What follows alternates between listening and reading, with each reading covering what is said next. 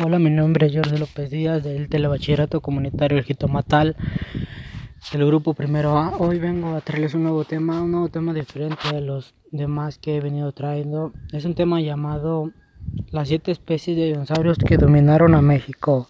Es un tema mucho más diferente a, a los que he venido trayendo y, y se me hace un tema muy interesante. Lo que me pareció curioso, bueno, son son siete especies y les voy a leer las siete especies. Bueno, yo voy a leer las cinco que más me parecieron interesantes y, y son las siguientes. El primero fue el Citarsus. El Citarsus con, con 40 kilogramos de peso, este animal habitó en México hace 20, 200 millones de años. Llegó a medir 3 metros de alto y se distingue por su capacidad de, caza. Era uno de los carnívoros más rápidos de la época. 3. El segundo, Gorgosaurus. El Gorgosaurus pesa más de 3 toneladas Pesa más de 3 toneladas, se caracterizó por tener extremidades traseras largas y musculares. En los dos tenía garras prominentes, por lo que se ha considerado como el carnívoro de las mayores dimensiones encontrado en el país. También se ha localizado en Estados Unidos y, Canadá. El 6. La boconia. Otro de los dinosaurios en México más representativos fue este carnívoro cuyos restos fueron hallados por primera vez en 1970 cerca de la formación de Bocana en Baja California. No se sabe su peso exacto, pero se, estima que superó la tonelada y, media. 5.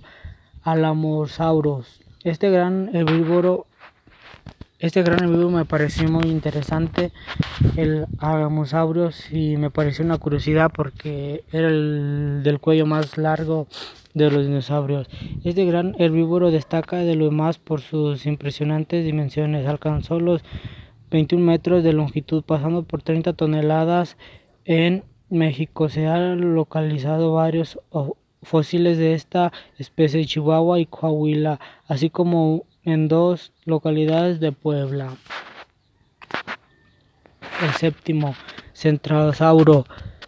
Por último, vela. Vale la pena mencionar a esta especie. Esta es una especie también muy curiosa que, que, que se pueda distinguir por un por uno de los animales que aún habitan aquí en México como el rinoceronte por su cuerno del por su cuerno, enorme cuerno al frente. Un herbívoro que alcanzó 30 toneladas de, peso con una longitud aproximada de, de 5 metros. Se destaca de lo demás por sus características golas, crestas óseas elaboradas que lo, que lo coronan junto a otras protuberancias en el, rostro, en el rostro. Así el proteína de la criatura más grande que ha pasado en la Tierra. Son las, las cinco especies que a mí me interesaron de los dinosaurios que dominaron a México. Espero que les haya gustado y muchas gracias por su tiempo y su atención y me pareció muy interesante todo y el texto y la buena información de cada una de las especies de, de los dinosaurios porque me llamó la atención que